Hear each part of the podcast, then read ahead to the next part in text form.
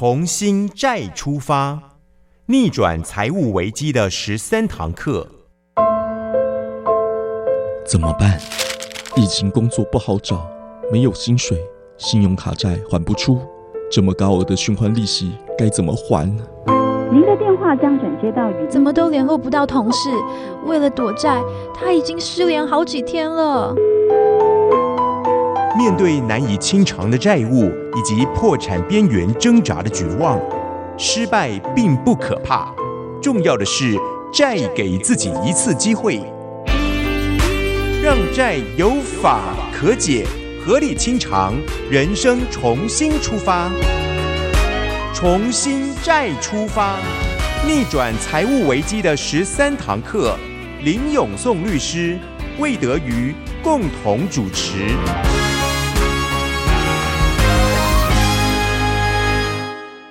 重新再出发节目呢，是关怀债务被债务啊压得喘不过气来，甚至呢走上绝路的啊一群非常值得我们关怀的弱势朋友。那节目播出到现在呢，进入了第四集，也就是第四堂课。其实我们也常常温故知新，因为在这个过程当中呢，我们期盼节目里面传达出来的是更多帮助的资源。我们的节目结合了。法律扶助基金会结合了卡债受害人自救会哈，以及台北林良堂社会关怀处哈，可以说啊，我们结合了社会的关怀力量、法律咨询的力量。卡债受害人他们自救的力量，以及佳音电台的广播平台呢？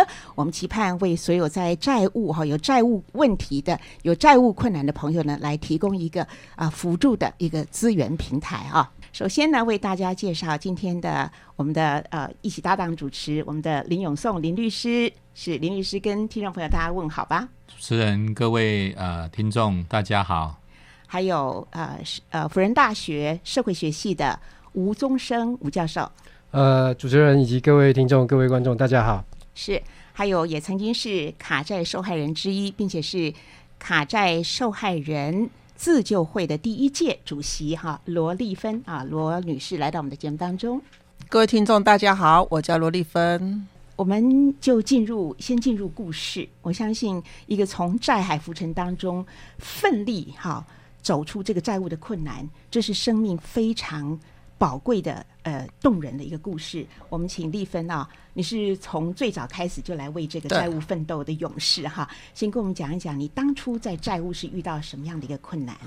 呃，这个债务是在九十二年、九十三年的时候，因为我先生有失业，然后一次失业大概半年以上，那因为家里所有的开销是我要去张罗。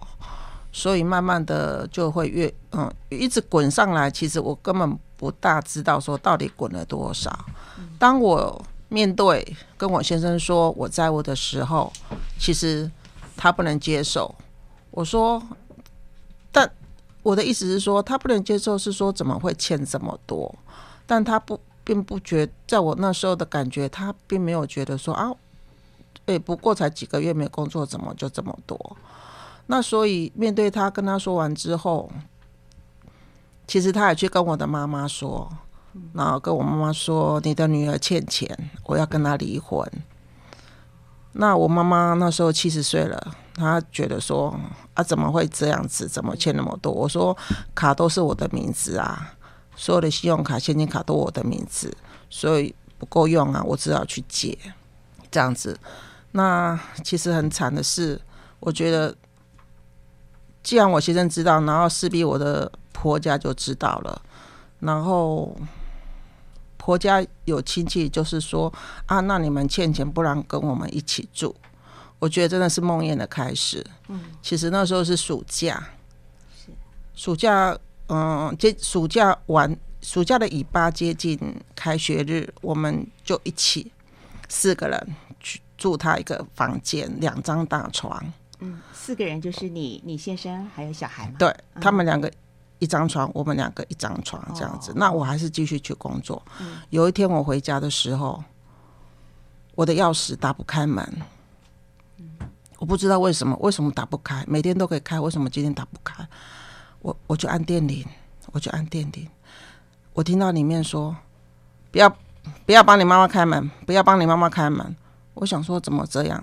其实他们已经知道我有债务，但他却是这样。我当下我也是很没办法接受。我说我就叫我儿子的名字，我说帮妈妈开门，帮妈妈开门。进去没多久，我只是倒了一杯水喝，他他就打我，抓我头发，然后就把我眼镜甩掉，就就就大打出手，就的孩子听到从房间出来，然后就把我们分开。嗯，那其实那一晚我们像逃难一样。是说先生？对我先生从外没没有，就是就是因为他打我嘛。嗯，其实这个人就是我大姑。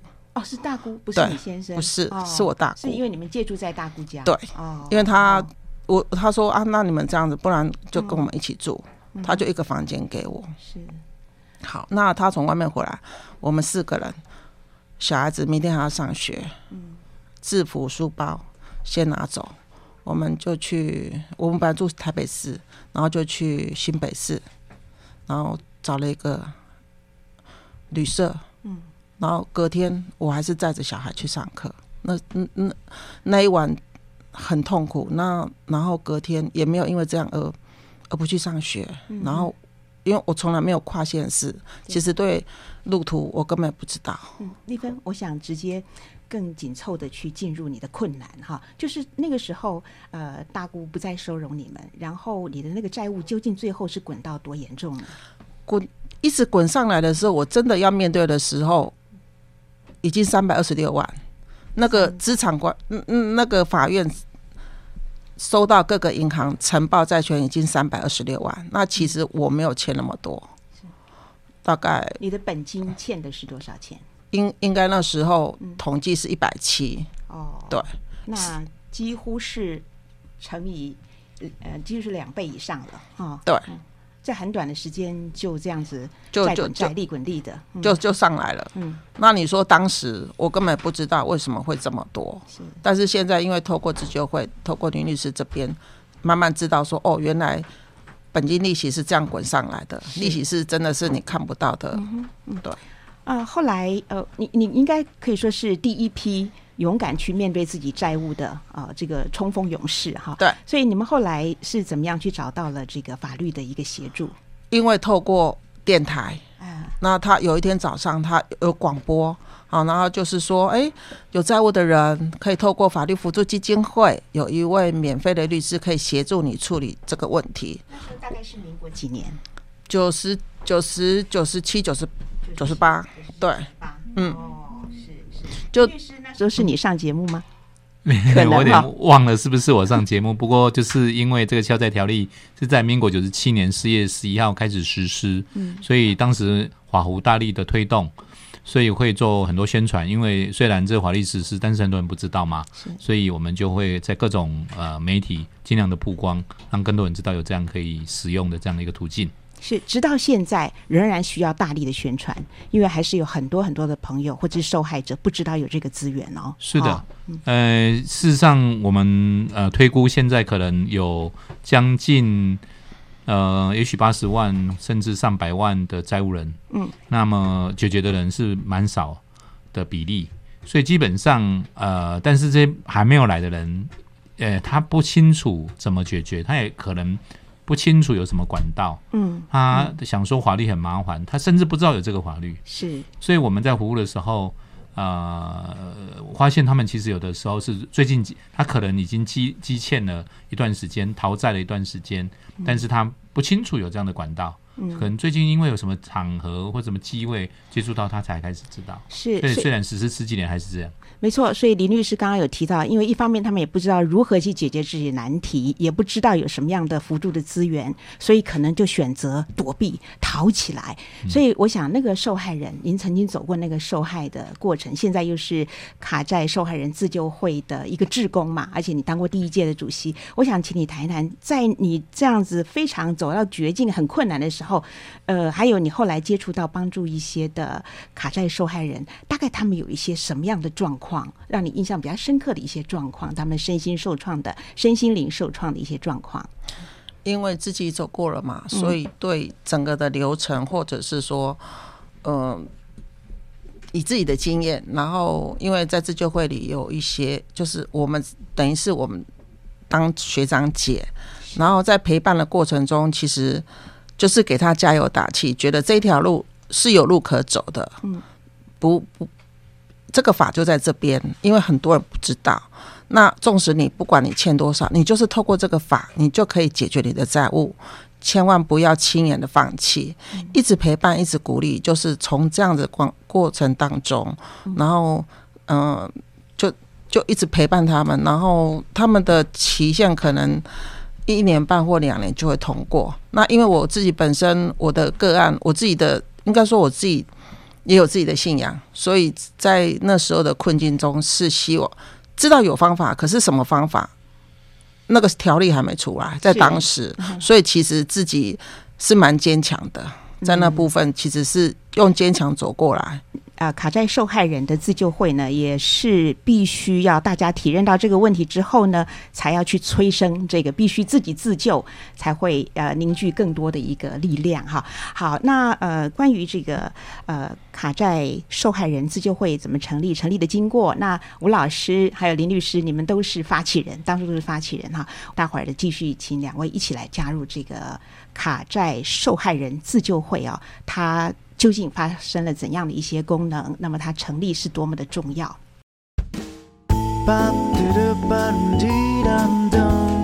？FM 九零点九，分分秒秒守护城市心灵。FM 九零点九，我 Sharon Blessing，嘉音广播电台，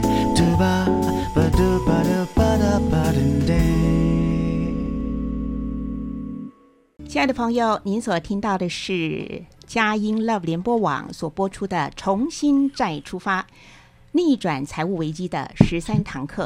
很快的，我们进入了第四集，也就是第四堂课。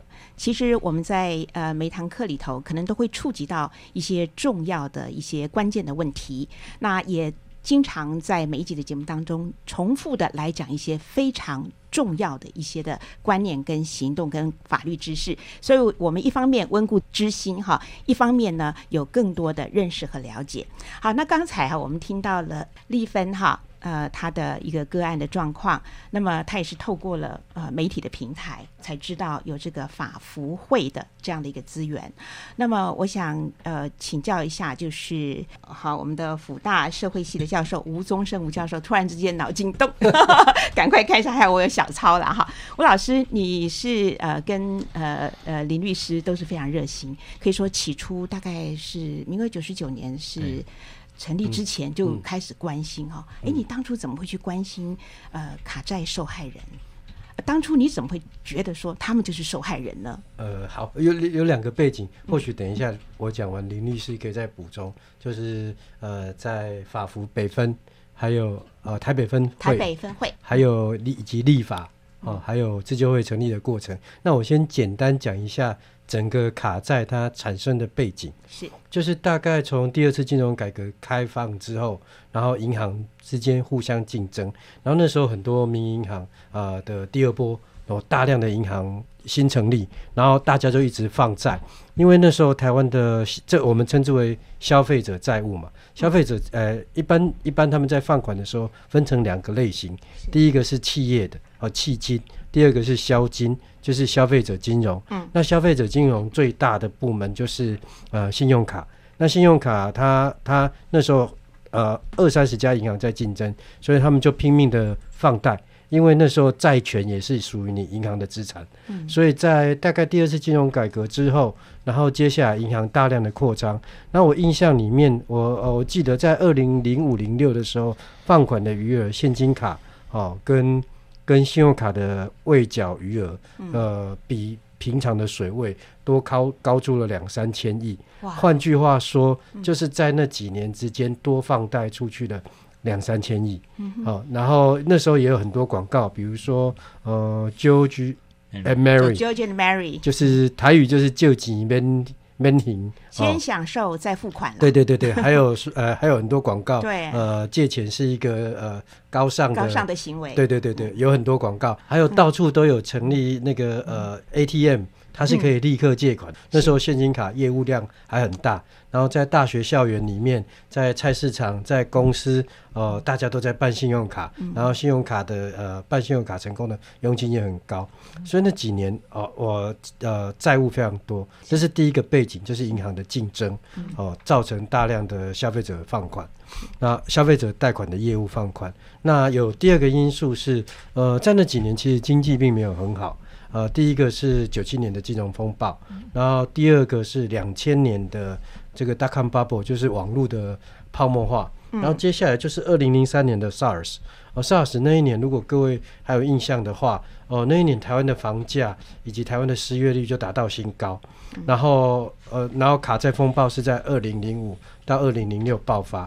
那二零零五到二零零六爆发，呃，有两个数据其实非常，我我觉得非常惊人了、就是我们有去从报纸哦呃分析各项资料，逐步逐笔筛选。是那二零零五就是九十四年、九十五年呢、因为卡债直接因因为卡债自杀的有一百七十三人，哦这是有报道的哦。呃，事实上有很多是没有报道哦，他也许是自杀，但是呃。它卡在是其中一个部分，那绝对数量是一定比这个高的。那在民国九十五年那一年，它的自杀人数比平常前一年的平均年多了一千多个。哇，那多的哇是但我们没有判断那是不是怎么黑数。突然间膨哦膨胀了这么多的人自杀哈？，对，在那一年达到高峰，那也是在那一年很流行，开始流行用木炭烧炭类类类似这样的方式。那这但是民国九十五年吗？还是对就是那哦九十五年是一个等于爆掉的点，是那实际上它是一直累积的。哦所以，比如说现在疫情来的，然后如果疫情扩散，然后大量的有失业率或是经济下滑，也有可能呃也产生其他的后果。嗯只不过现在比较好的就是我们的放款余额，我们一直一直有在看看它的变化。现不会在像当初那么腐烂了。对对对对有稍微做比较严格的管理。是是是，嗯那对银行而言，那是一个两败俱伤的结果，是因为放款过多，最后他们很多银行也倒闭被诟病，嗯所以反而那些银行认为会赚钱的生意，反而是一个伤害人的生意。嗯哦，像万泰银行就是最明显，它就倒闭了。损人不利己。对，那是当时候的背景。然后这时候讲到九十四年、九十五年，接下来就轮到林律师讲说，我那时候大量的债务人出现，然后就开始有人来求助。那那时候还有一个呃我们的简习街前委员简老师哦，然后他就找找林律师说，那这这这些事情我们该怎么办？其实林律师，我们在前几期的节目当中都有约略提到卡债受害人自救会哈，当初一个成立。那么那个是在比较后面。是刚才吴老师讲的这一段是说，哎，这个议题在民国九九十四、九十五，因为大量的这个呃这种烧炭自杀、全家烧炭自杀，不是中秋节炭也要管制，你听起来很恐、很恐怖哦。所以在这样的情况之下，所以那时候才有开始说要有法律，那经那个经管会要有一些行政措施哈，嗯或者协协协商等等这些这些机制出现。啊，当然最主要还是在消费者债务经理条例九十六年通过，九十七年开始实施。那刚才讲到说我们自救会什么时候成立？我们自救会成立是比较慢，是九十九年。嗯那这个背景是这样，就是我们在华丽互助基金会的时候，呃，我记得在第一集啊、第二集我曾经提过，其实我在当下，我我们在华丽互助基金会在定，因为是政府的基金会，在订立政策的时候，我们是认为这个这个没有法律可以解决嘛，所以也就没有办法互助。那、我们也坦白讲，包括我在内，我都认为这些人债务人都是奢侈浪费，诶、买名牌不量入为出，啊，这些人不好好工作，这是一般对卡债主的错误的刻板印象。我也一样啊，哈，我当时也不了解，所以就不会有机会去制定可以这种人可以互助，啊，也没有华丽，所以也真的很难互助。那么后来了解之后，华丽互助基金会诶改变了政策，然后诶后来也有条例了，所以我们就互助这样的呃债务人。但是后来发现，因为开始的时候量真的比较大，那很多人也像离婚或者很多人就是在九七、九八、九九哦，民国九十七、九十九、十八、九十九，很认真的想要去解决债务，那一批人都是最有意识也最积极的人，嗯，要勇于面对债务，这是应该鼓励的。可是那一批人也受伤最重，为什么？因为一开始的时候，法官、啊司法事务官，甚至律师也不了解这是什么，用用原来啊不一样的观念，不是正确的观念去了解，所以大部分的都会驳掉。哦，所以我们上次有呃以前有讲过，更生案件事件只有一件通过，二十五号通过。是那清算案件，呃，十件不到一件通过，所以很多人就算了吧。如果华丽这么麻烦，也也通不过，那我不不要去。那我们我在我在法律基金会服务六年哈，一方面在台北工会当会长，一方面也在总会帮忙制定政策。那我总是要卸任嘛，我到九十九年的四月我卸任。那在一月份的时候想说啊，我这样会轻松一点的，我要离开法律基金会，可是心里还是挂念着这个议题。那也因为受到日本，哦，我我好像曾经提过，在日本，呃，有些律师，因为他们找我们三四年就包括这个议题，啊，就是消费金融、消费金融的这这一块的议题，他们也很严重，非常非常严重，所以来鼓励我们说，你们要不要成立自救会？所以在那个时间点，我们九十九年是由简洁先生、哈钱立伟啊是社会运动者，然后吴宗生老师是社会学的老师，那我是律师，我们三个人一起合作来成立这个自救会。我们那时候是非常低迷，债务人来，你跟他解释说你有什么权利，你有什么机会，可是上去就就碰壁的比较多，嗯很尴尬。所以我们在隔年九十九年的成立，隔年一百年，民国一百年，我们就开始说不修这个法律不行，一定要修改这个法律。这个法律如果不修，这个法律会死掉，就失去了原来的精神，而且债务人就会失望。所以呃，像离婚包括在内的呃很多的债务人就，我们就把这些债务人组织起来。我们坦白讲也不太有把握能不能组织成功。啊，组织起来以后，哎，好像还可以让的还能能够继续每个月都定期的聚会。然后我们说，哎，那我们一百年来修法，所以他们就要站起来说自己的故事，真实的故事。是他们要站出来演行动剧，他们要站出来来跟律律师工会合作，去提出一个草案，希望要怎么改。那这个本身改法律，一方面也在改变呃这个社会大众对债务人错误的刻板印象。那这样的改变是非常重要的。坦白讲，我们一点把握都没有。债务人很多，有五十二万人，可是能够站出来的人很少。是敢站出来说故事的人更少，戴着墨镜，戴着口罩，当时我没有疫情哈，戴着口罩，戴着帽子，然后化名，但是他们讲故事是真的。那慢慢慢慢慢，好像这媒体也觉得，哎，好像好像不不完全是我们原来想的那样。那立法委员也觉得，哎，好像这个法这不是好像真的有改的必要，司法院也也愿意让步一部分。啊，慢慢慢慢协商。啊，坦白讲，这个法绝对不会是社会瞩目案件，哼瞩目的法案，但是竟然在一百年一年的时间，确实有通过第一次的大修改，嗯，也造就了第一次第一次的大修改，主要修改的重点是什么？请您温故知新一下好。嗯，嗯，一百年的修改，哈、譬如说，譬如说，这里面有一个很有几个重要，当然点很多了哈。譬如说，以前呃只有更生跟清算，之前只有协商，可是你去银行最大债权银行协商，你就会发现说，银行才不太理你，律师呢，呃也不能帮忙你，他不让律师来参与。那我们就说好啊，那你协商要改变它有困难，我们加一个法院调解，所以调解在一百年就出生了。那法院调解，第一个法院是第三者，因为协商只有债权人跟债务人，那现在有一个第三者，法院也相对比较公正哈，因为第三者他不会牵涉在债权债务嘛，他是第三者，那多一个选项。又比如说更生哈，更生在离婚是旧法哈，刚才离婚呃罗小姐哈，离婚他他是旧法。那原来都规定是六年就可以，他就是例外才是八年，他们变成例外变原则，都拉长成八年。互不论不只是这样，因为在一百年之之前，更生通不通过是法院决定，通过的标准叫做更生方案公允。是什么意思？更生方案的意思就是说，我要还的计划哈，我要还我每个月要还多少钱的计划叫更生方案。公允呢？公允是什么？公允它就公平嘛。那法官就说公允是公平，那公平我就要考虑债务人，我有考虑债权人呐、你回收的比例要不要高一点啊？你再哈、肚皮再拉紧一点哈、啊，那那问题是这样的一个更生方案，债务人勉强同意，可能他呢后来的的悔诺的可能悔诺就是不能再履约的可能性高，或者法院要求他再提高一点，他做不到，那就把它驳掉了。所以它驳掉率非常非常高，只有二十五趴通过。后来一百年那一年就改了一个很重要的字眼，叫做债务人尽力清偿。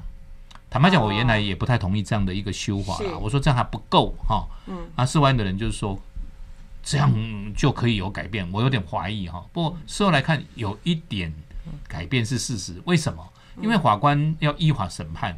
他认为债务人债务人尽力清偿，只要考虑债务人就可以了。是那公允啊，公字啊，公者两边嘛，公公平要两要甜品的两边两边都要考虑啊。所以说，哎，你说你很辛苦，可是银行收的这回收这么少，不行啊。但是后来发现说，他要考虑的条件就债务人的更生方是不是是尽力清偿？那尽力清偿是在讲债务人嘛，所以他只要考虑债务人就好。所以后来那个更生的通过率就由原来的二十几跳到六十几。嗯，那这样就让更多的人通过，是一个好的改变。是，哇，这一场小虾米对抗大金鱼哦，真的是苦苦的走了好多年。分分秒秒守护城市心灵。佳音广播电台 FM 九零点九。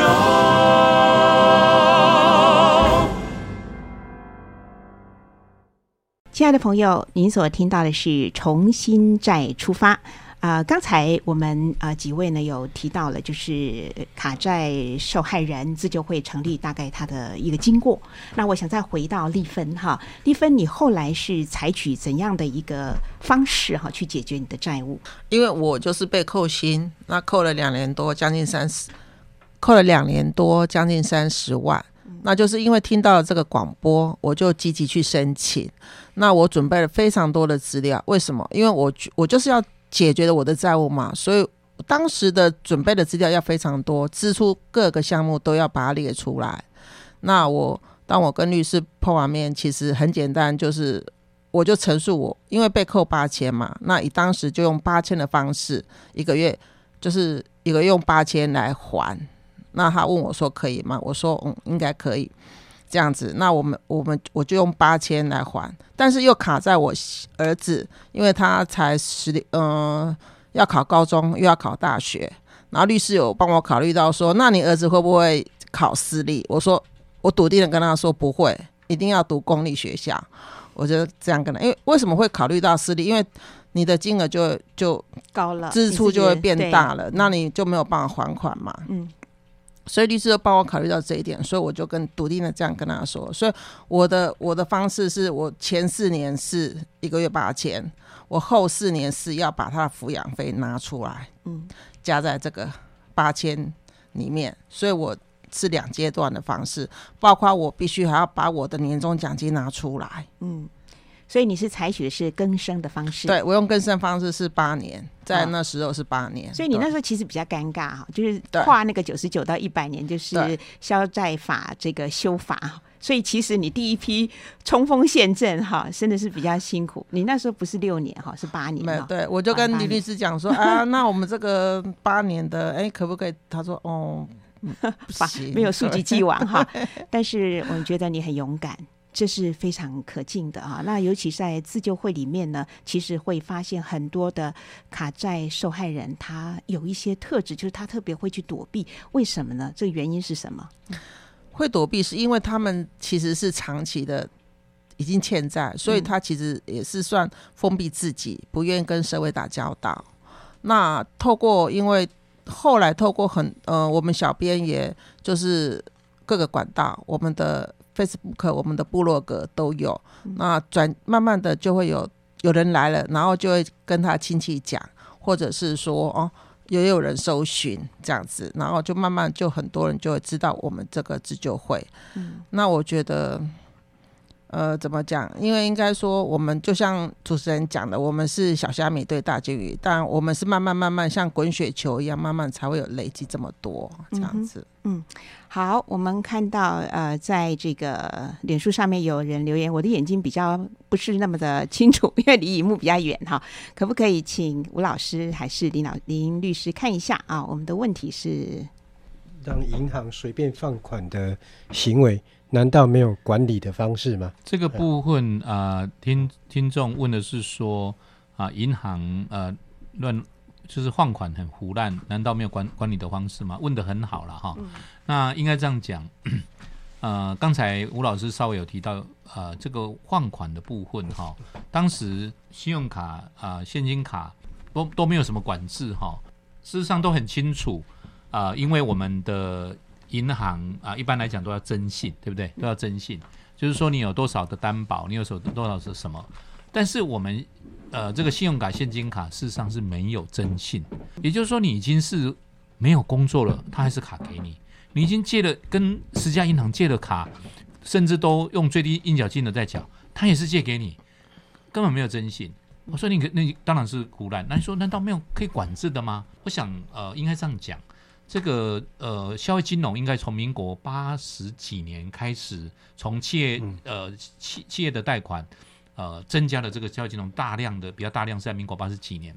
那我刚才讲说消那个烧炭自杀啊、这样的一个恶恶化是在民国九四九五，当时候立法院要求司法院要法案，要求金管会要管制措施。是金管会有没有管制措施？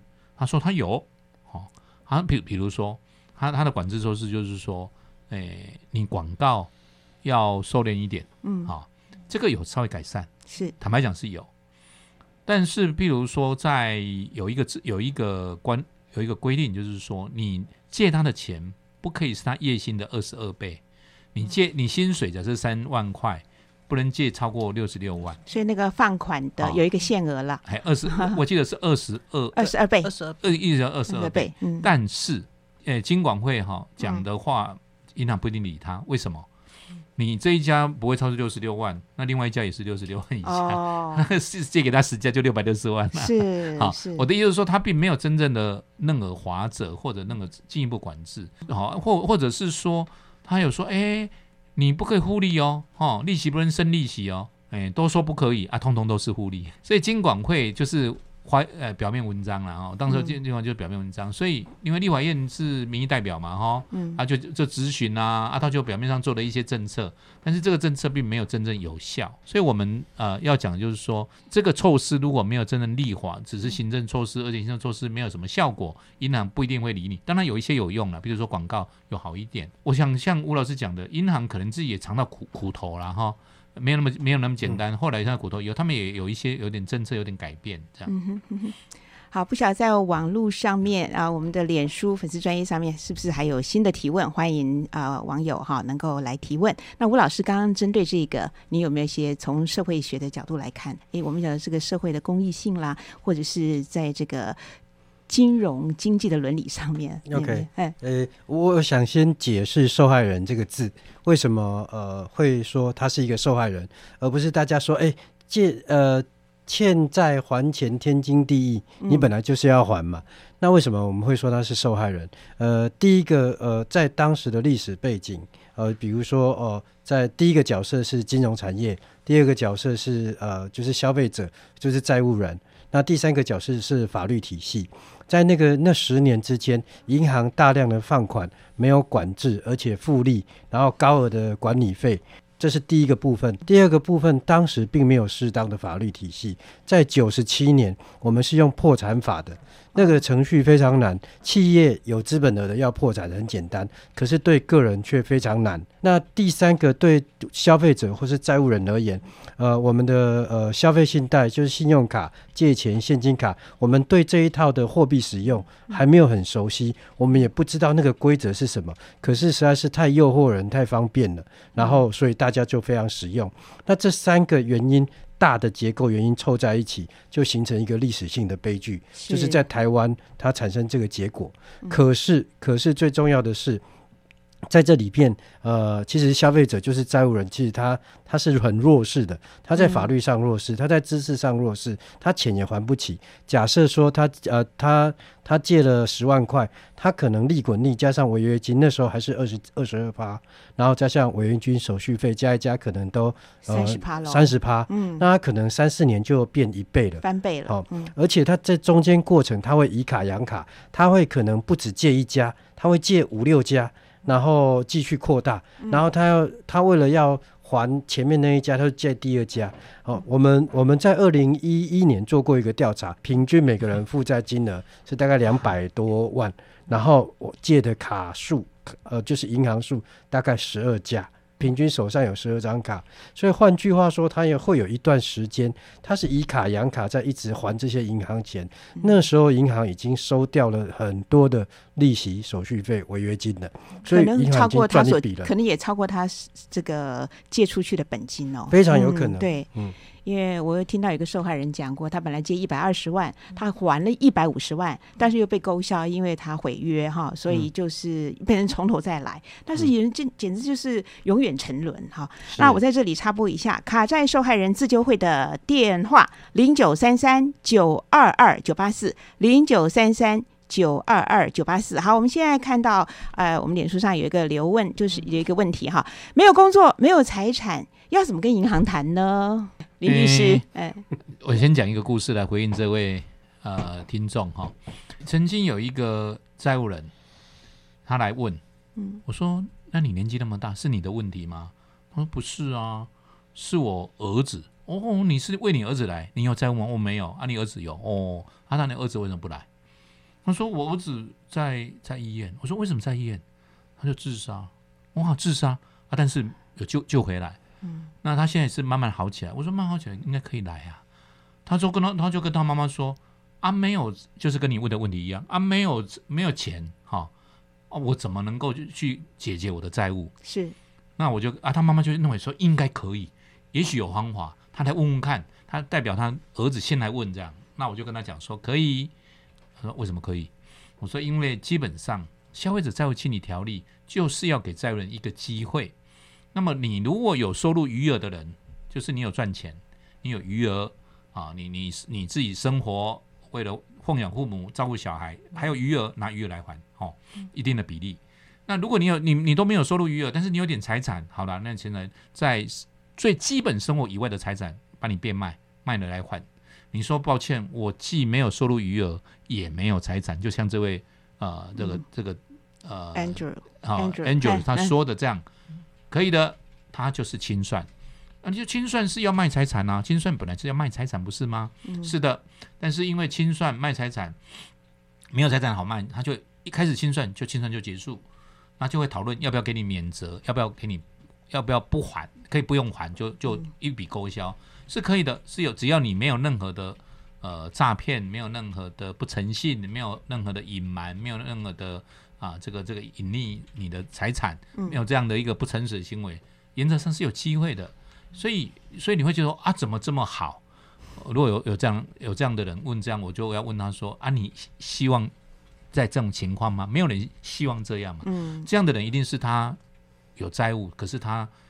可能什么什么因素让他没有办法有收入，或者因为年纪大了，或者是不是因为他找不到工作，然后他财产也没有留下什么财产，可能都被被被卖光了，或者是他本来就比较没有钱。那这样的人也要给他机会。消费者债务清理条例最重要的是要给债务人一个机会。是，所以他如果哎年纪还轻，也许他没有了这个债务以后，也许他现在是忧郁症，也许他是恐慌症，他现在好起来了以后，他可以面对他自己。我刚才讲的那个儿子，哎。他妈妈，我跟他妈妈讲完以后，你回去要跟你儿子讲哦，下次要来哦。哎，他真的下次有来，是好来了以后，我们跟他说明，他也申请了，哎，通过了啊哈。好，所以没有财产，不是隐匿财产哦，不能隐匿哦哈。没有财产，没有收入，可不可以解决你的债务？可以的，可以叫做清算，是有机会免责，就是不用还。好，我们有一位林先生，他问说，法福基金会跟卡债人、卡债受害人自救会啊，这些单位是不是有咨询次数的限制呢？有没有咨询次数的限制？我在这里看这个。这个卡上面有写，你们呃会议跟资商有固定的时间，对，每个月的那个呃，我们卡债收人自救会呃，不是代办公司哈，不是代办公司非常重要，不是代办公司，我们是免费的，免费的。那当然我们呃没有咨询的次数的限制了哈，呃，他他，但是我们一定让第一次问的人优先呐。啊，但是第二次的以后，第二次、第三次，他们开玩笑说，第一次免费，那是不是第二次要钱？不是啦，第一次优先呐，哈，就是说因为让新的伙伴能够优先问。那今天假设有十，我们常常有十几个人，那我们那优先问。那第二次以后来的人，他可能也许来过了，他又又有一些问题，这是很正常的，或者他有一些变化，他想要来问，可以的，没有问题。那你还是登记，我们一定会在呃，我们固定的时间是每个月的第二个礼拜三晚上七点，第四个礼拜六早上九点，都是在借用这个自救会没有场地了哈，借用民间司法改革基金会的场地哈，在台北的中江路九十巷三到七楼哈，借用场地。那我们就是在这三小时内会帮忙第一次的。或者第 N 次的都可以哈，所以所以没有限没有限制哈，都帮忙。那我们这些自自救会有律师哈，有一些律师会帮忙，有有一些走过这样的困境的债务人，他们走过了以后，他们回头过来成为学长学长姐来帮助后面的人，能够诶有些话可以多多点鼓励，那知道那个过程会遇到什么样的辛苦是。啊，他也一点同理跟帮助哈，所以律师跟债务人呃走过债务人会帮忙。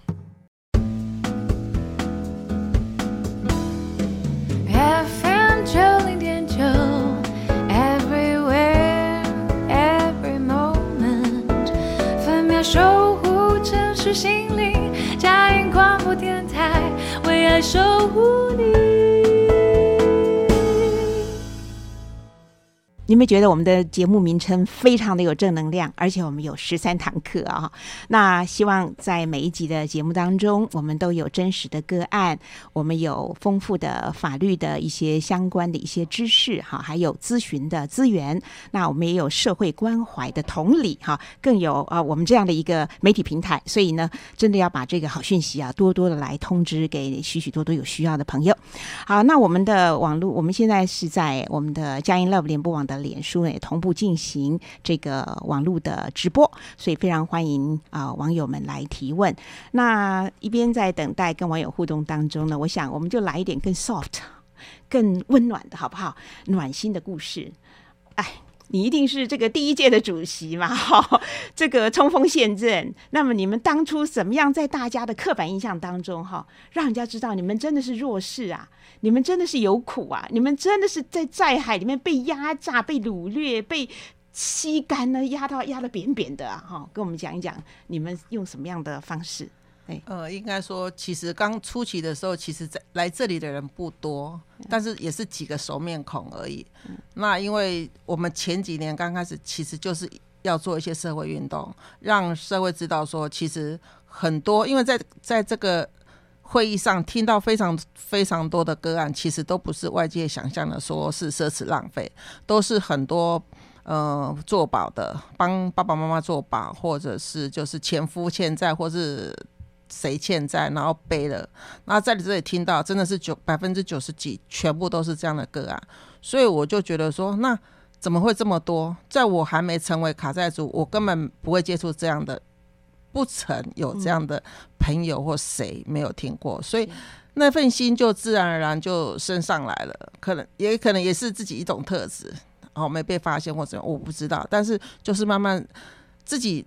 从接触自救会到自己又处理问题，然后整个通过，然后担任学姐，就是开始一直一路上，等于说假工全部都一直一直一直往前走，你根本没有去不没办法去想说啊停顿或什么的。然后只要会议上林律师会说，哎，这个比较符合立分，然后这个立分你帮忙好，就这样子。那我给他们的东西，其实就我自己得到什么，我就给他们什么。那在这过程中，就是对，没有错。有时候他们会很急，其实很小的问题，他就他就会希望你能解决。那我的工作是跑外面的，我基本上有时候在红绿灯下就赶快划一划，然后赶快，就是他的，我就差你是什么样的工作？我们我外送员，外外外务员，外务员就是我们公司卖汽车零件哦，我都会觉得说那。我的我的正职不是正职，这个才是我的正职，有点颠倒了。那那是一那是一种很不一样的一种一种性质。应该这样说，你很认真工作，但是你心系着这些卡债受害人，对不对？对。因因为这样的过程，其实你你一直你一直接受这些能量上来，虽然没有错，在辅导过程中他很沮丧，他很着急，需要你赶快给他答案。但是我我的时间也会跟他讲，就是晚上九点以后。是。对，因为我们要工作，其实骑车对我来讲也是蛮危险的。对，但就像主人主持人讲的，其实就是很担心他们的问题比我自己的问题还重要。就想赶快解决他的问题。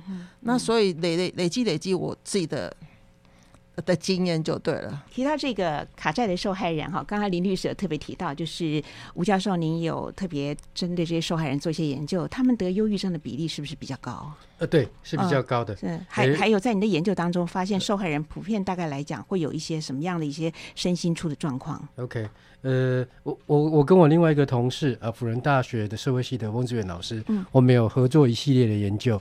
那诶，在所有的债务哦，债有分好债坏债哈。啊啊，就是你房贷啊，或者是公司债什么，它甚至是一个投资工具。可是里面呢，像呃信用卡或是地下钱庄的债务，它特别是信用卡，他在六个月，就是在半年的时间，就会他如果逾期不还的负债，就会让他的身心状况急速恶化，包含他的忧郁症啊，身体健康的呃呃心理的、身体的，以及跟他家人的关系都会变得恶化。哦，是是，就只要半年的时间。OK，好，谢谢吴老师。好，现在有一个网友提问了，就是说，呃，请问一下林律师，如果说哈家人当中有有家人欠卡债，但是他隐瞒起来了，所以没有办法知道说这个家人他欠债的细节，那想要帮助的话该怎么办？因为银行可能也不愿意回答哦，哦，因为有涉及到个人隐私啊，哈。那个呃，债务人本身。呃，必须要出来面对了。嗯，好，刚才我讲说那个妈妈，妈妈帮他儿子出来问，当然可以啦，哈，家人帮他问。但是你可以想象，我给给可以给他的资讯是可能是非常有困难。为什么？细节他不知道，我也很难给他回答细节，对不对？啊，因为因为他妈妈可能不知道他儿子详细的债务的情形，啊，知道一部分而已。所以家人如果他有债务，他不想面对，嗯。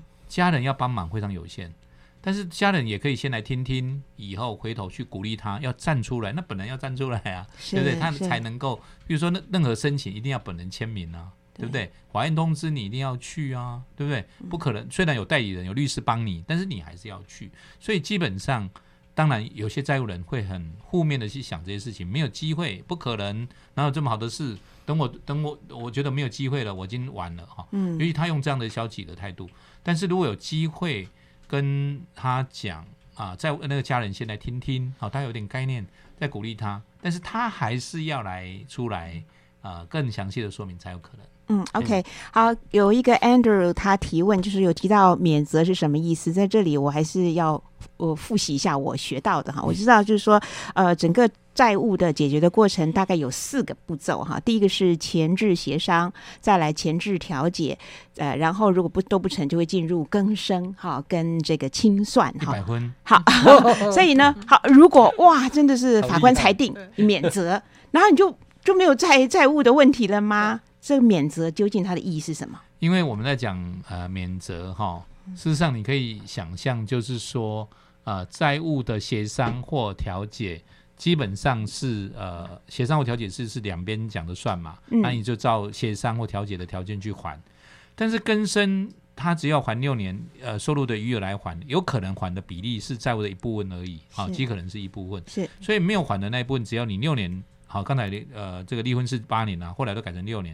只要六年，你照那个条件来还，剩下的债务就是免责。免责的意思就是说，不用再还了，免债了。哎，免债了，不用再还。你已经还，那清算呢？清偿了。哎，嘿，对，其他就免免免不用再还。